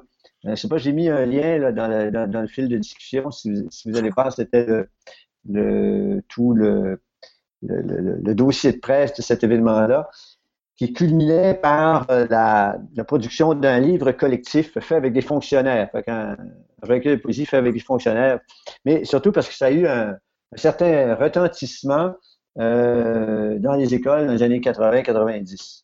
Alors, je serais Logitext. Eh ben moi, je Moi? continue. Oui. on, on dit-tu qui on serait, nous? Si, si. Est-ce que Mais, tu n'as euh, pas déjà fait ça, Nathalie Oui, mais je veux le refaire, je veux le refaire. Alors, je, je tiens à vous dire quand même, euh, pour euh, l'ergonomie de cette émission, que le chinois, on doit répondre du tac au tac. Donc, merci pour vos développements. Mais la règle du jeu, c'est une question, un mot. Ok, je peux le faire quand même, mon application? Alors, vas-y. Bah, Moi, j'aimerais ça être Siri, parce que je trouve que Siri est très créatif. Quand il comprend pas, il invente n'importe quoi. Et des fois, il comprend, et puis c'est très utile. Alors voilà, c'est tout. Ouais, J'allais même dire, des fois, il invente, il, il- il crée beaucoup, tellement il Oui. comprend pas. Euh, alors, qu'est-ce que tu Je sais plus euh, où on en est. Anne Nathalie, Moni- peut-être? Moni- Monique peut répondre. Antidote. Oui, Monique. Ah oui, Antidote. Ah. Voilà. Un mot. Antidote. super. Et alors, on Olivier. continue si. C'est Olivier. Olivier Euh, je ne sais pas vraiment, en fait, pour dire bien franchement. Euh, si j'étais un logiciel, hmm. Écoutez, je vais dire Word parce que c'est le logiciel que j'utilise le plus souvent. Ah bah, tu, tu, tu n'es pas le premier, Olivier, à répondre ça. J'ai émission. question suivante, Régis.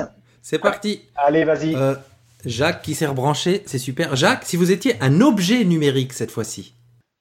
Euh, tiens, un stylet pour euh, tablette. Donc, ce stylet-là n'a que d'utilité euh, par euh, à cause de la personne qui le tient en main, puis qui permet de dessiner, de faire des, des sketch notes ou des croquis notes. Euh, euh, voilà, un, un stylet pour tablette. Jean-Yves? Moi, je serais le pouce du robot avec qui je pourrais converser sur iPhone. Une réponse à la jolie fréchette. C'est ça. Personne d'autre ne peut trouver ça. Monique? Euh, ben moi, je pense que c'est plus un produit. J'aimerais être un hologramme. hein. Ah ouais. Ouais. C'est joli. Nathalie, toi qui as tant envie de participer à ce portrait chinois Moi, moi j'aimerais ça être une puce qui pourrait se connecter à mon cerveau, euh, comme un, que, tu sais, avec un- une switch on-off que j'utilise quand je veux pour euh, décupler euh, mes capacités mentales et ou euh, tu sais, de recherche. Plus besoin de, de, de taper sur le truc, hop, je plug, puis ça, ça sort dans ma tête. Et Oli- Olivier? On parle d'un objet numérique ici exactement ça. Ah ben moi, ça serait, bon, euh, ça serait le iPhone parce que c'est quelque chose que j'utilise sans arrêt. Et Je pensais jamais être accro à une technologie, mais je suis complètement accro à ce truc-là. Je ne l'oublie jamais. C'est la chose que j'oublie le moins souvent après mes lunettes. hein. Euh, Une dernière alors Allez, une Euh, dernière, tu l'as choisie.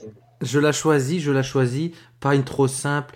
Euh, si vous étiez un usage du numérique en éducation, en un mot, Jacques. Un usage numérique. Euh, publication. Hein? J'allais dire WordPress dans, le- dans la première version du jeu, là, mais euh, voilà, un usage numérique, euh, publication, des outils de publication. C'est bien ça, ouais. Jean-Yves? Un tweet en 100 touches, un tweet en 140 caractères, mais poétique. Monique? Moi, euh, je serais une réalité augmentée pour laisser des traces partout où je passe. Nathalie? Moi, euh, je serais la classe inversée parce que j'aime bien faire les choses en dehors de la boîte. À l'envers. Olivier? Moi, une réalité virtuelle parce que j'adore explorer ce monde étrange et étonnant. Ah, Vous avez été très bon là pour la dernière question tous. Ah, T'as vu, on s'améliore? On se dirige vers inspiration, coup de cœur, coup de gueule. Inspiration, coup de cœur, coup de gueule. Coup de cœur. Inspiration, coup de gueule. Alors, chers invités, je sais que si je dis qui veut se lancer, personne n'ose se lancer. Alors, je vais lancer, je vais lancer, je vais lancer. Jean-Yves, une inspiration, un coup de gueule, un coup de griffe, un coup de cœur? Coup de cœur, ben les euh, les, euh, les les espèces de euh, ben, non, mais ce qu'on fait là, là, être en réseau, parler, échanger, mais j'aimerais qu'on accroisse la dimension du cercle, tout simplement. Olivier? Un coup de cœur, ça peut être aussi un coup de griffe, comme vous disiez? Ah oui, carrément, ouais. On adore. Euh, Moi, c'est vraiment, euh, c'est vraiment ce, c'est vraiment le, le côté euh, conservateur de l'éducation, parfois réactionnaire de l'éducation, qui, qui me, qui me cause beaucoup de problèmes. J'avais, un collègue qui m'a dit qu'une fois que il y a, il y a- y a que le Vatican qui est plus conservateur que l'université. Et, euh, moi, ça me, ça me, c'est pas, c'est pas conservateur politiquement ici, on s'entend, mais, mais le, le- le refus d'aller de l'avant qui est justifié par, euh, par des valeurs euh, souvent qui se veulent humanistes, moi, ça me, ça me chicote beaucoup. Ce qui est paradoxal pour des chercheurs. Et moi, et moi j'en profite pour glisser un coup de cœur. hein. C'est l'interview de Louis Touret à Edgar Morin et c'est l'intervention d'Olivier qui me fait. Puisque Edgar Morin explique, euh, avec ces mots à lui qui sont toujours très simples, très accessibles, surtout pour quelqu'un comme moi qui a un petit peu de mal à penser. Il dit dans l'univers scolaire, dans l'école, dans le système éducatif, dans l'éducation nationale en France, la rigidité administrative entraîne la rigidité mentale qui entraîne la rigidité administrative, etc. etc. Mhm. Nathalie, je sens qu'elle a envie d'enchaîner là-dessus. Moi, euh, je vais, euh, je, vais dire quelque chose qui m'émerveille, ou qui m'a émerveillé en tant que prof. Euh, c'est le travail qu'ont accompli mes élèves la semaine passée dans leur présentation dans le cadre du refaire.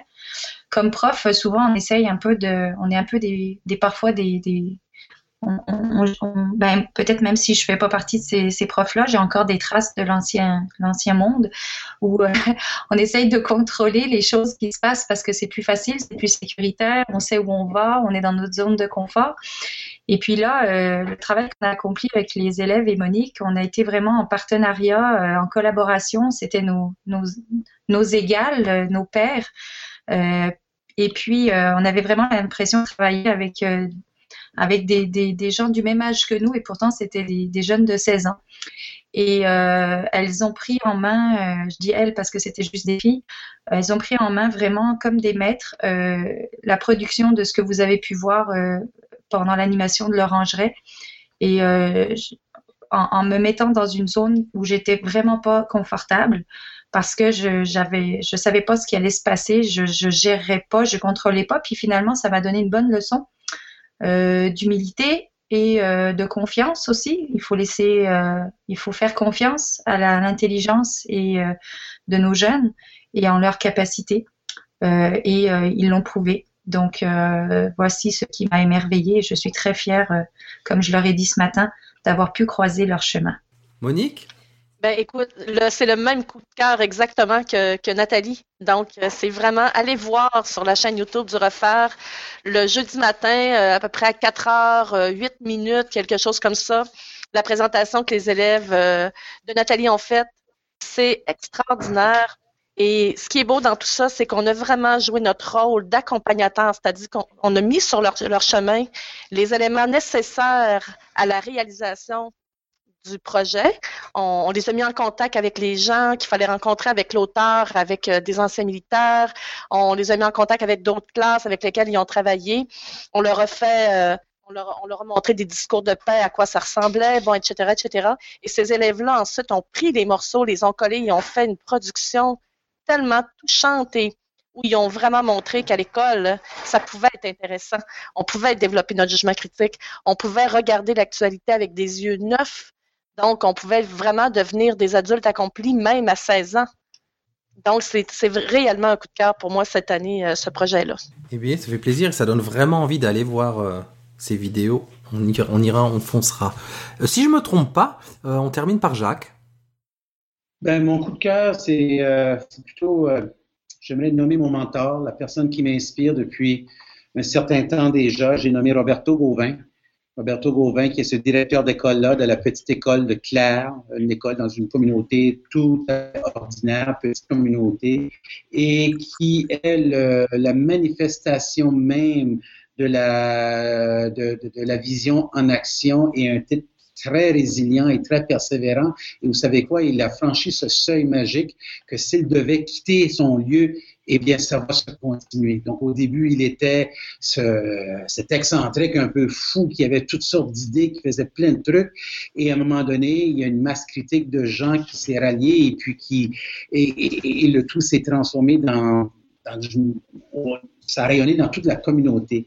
Et pour ceux qui connaissaient Roberto, c'est une, très humble, très modeste, et puis euh, par contre, euh, c'est un véritable agent de changement. Donc, euh, c'est mon coup de cœur, mentor, Roberto. Quelques remerciements. Remerciements évidemment de notre part au Réfère pour sa confiance de nous avoir associés comme média au Réfère pour l'émission de ce soir, puis pour leur amitié aussi au fil, ce pont-là entre le Québec et la France, ça nous fait chaud au cœur, toujours de vous voir, de vous avoir et d'être toujours en contact. Donc un grand, grand merci à vous et pour tout ce que vous faites évidemment pour, euh, bah, comme vous l'avez dit, très très bien pour les élèves aussi. On remercie Yann Poisson qui a réalisé quelques capsules euh, lors de, l'événement Réfère euh, donc au canopé de Vesoul. Donc merci Yann, on vous met les capsules en fin d'émission là. donc de mémoire, il y a un parent d'élève, il y a une directrice d'école et il y a aussi des élèves qui ont participé au, euh, la aux vidéos de vulgarisation scientifique. Donc on vous met ça à la fin de l'émission pour compléter ça en beauté, comme je le disais en introduction. Et donc on termine par vous demander à chacun, à chacune, où est-ce que nos auditeurs, où est-ce que nous, on peut vous retrouver sur vos différents réseaux. Je vais commencer à ma gauche par euh, Jacques. The Cool sur Twitter, @thecool et à partir de là, euh, dans la colonne de droite, un lien vers ma page About Me qui donne d'autres liens. Donc, euh, The Cool. Jean-Yves? Euh, arrobas JY Fréchette sur Twitter. ou encore vous amuser à lire les touches politiques de mon avatar, arrobas Pierre-Paul Plot. Pierre-Paul Plot, voilà, j'ai dit Pierre-Paul Léo en introduction, n'importe quoi. Euh, Monique Arrobas Monique, essentiellement, sur Twitter. Eh il nous manque quelques invités qui vont nous préciser où est-ce qu'on peut les retrouver, Olivier notamment. Moi, c'est euh, euh, sur Twitter. et, underscore la la la vers le bas, Diens, puis avec Olivier Diens avec un trait d'union entre et puis, il me semble qu'on a fait le tour. Alors, je ne sais pas si Régis est toujours là. Euh, S'il ne l'est pas, il nous reste plus qu'à vous remercier tous pour cette euh, émission qui est extrêmement riche, avec des éclairages qui, une fois de plus, nous permettent de mieux investir ce champ du numérique éducatif et de réfléchir à, ce qu'il est et à ce qu'on a envie d'en faire. Donc, euh, encore un grand merci, un grand merci au Réfère pour alimenter cette réflexion. Et puis, on se dit, nous, à très vite pour une prochaine émission. Salut Nico Salut, salut à tous, merci. Bye. Salut Régis et salut à nos invités. Merci à tous et merci à Yann, à Yann euh, Poisson. Et surtout, euh, ce qu'on dit à ce moment-là, c'est allez garder la pêche. Donc ce soir au foyer FR de Vesoul, euh, j'ai avec moi une personne qui vient de voir les présentations. Je vais laisser se présenter. Donc, euh, je m'appelle Julien Aperto. Euh, j'ai deux enfants qui sont scolarisés au pôle éducatif de Nord-Walbourg, en grande section et en CM1. Donc comment l'école de, le pôle éducatif de Nord-Albourg a participé au REFER cette année? Donc en faisant un film et en faisant participer toutes les classes sur euh, leur école idéale et euh, en faisant participer bah, euh, les, enfants et en faisant une, une, vidéo et en faisant des capsules qu'ils ont postées sur Twitter. Et donc les capsules, vous les aviez déjà vues? Donc moi j'ai déjà vu les capsules puisqu'on s'est abonné euh, au compte Twitter et, euh, et, je fais aussi partie donc du, du conseil d'école. Donc on a eu euh, en exclusivité, on a pu voir le film complet il y a 15 jours. D'accord. Et donc ce soir, par rapport au ressenti, vous étiez avec d'autres parents d'élèves qui ont vu ces capsules. Euh, Qu'est-ce que vous en avez pensé? Qu'est-ce que vous avez ressenti par rapport au travail fourni par les élèves?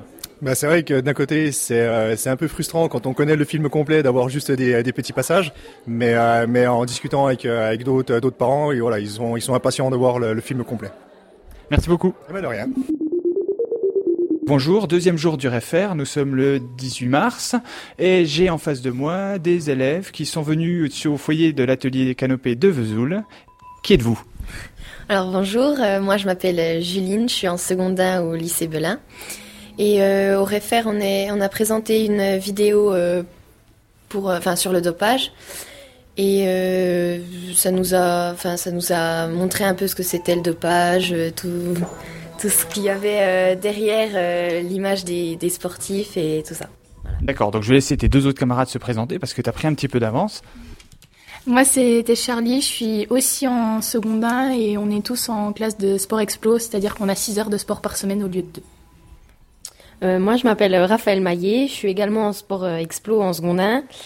Et euh, ben, ce projet, il nous a apporté du contentement, parce qu'on a pris plaisir à, à, faire ce projet sur le dopage. On a beaucoup euh, ri, on a pris du plaisir et puis. Euh... Donc, euh, pour expliquer simplement, qu'avez-vous présenté aujourd'hui? Quel était ce projet?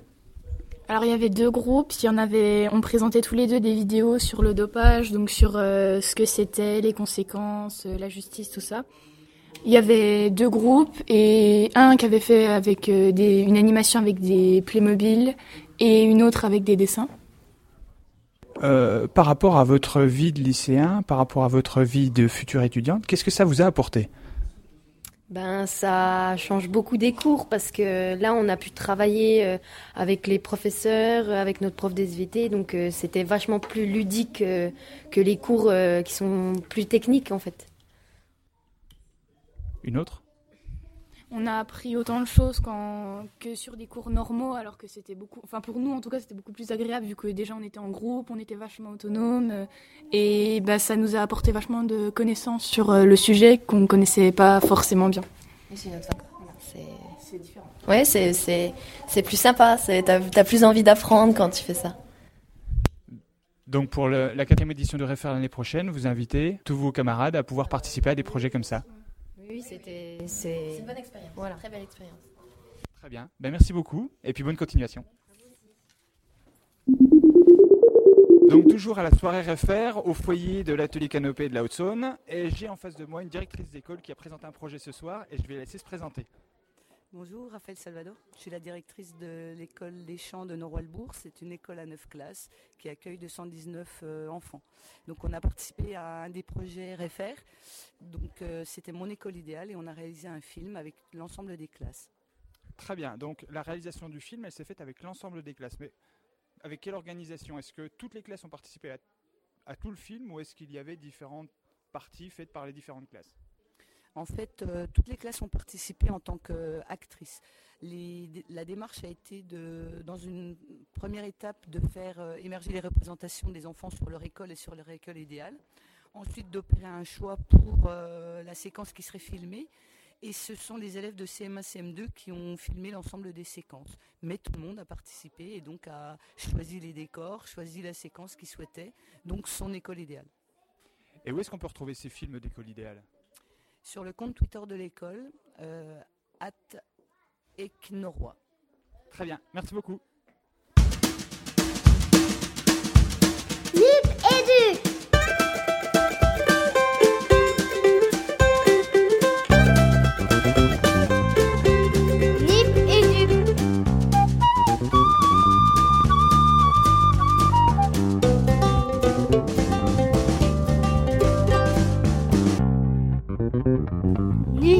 爹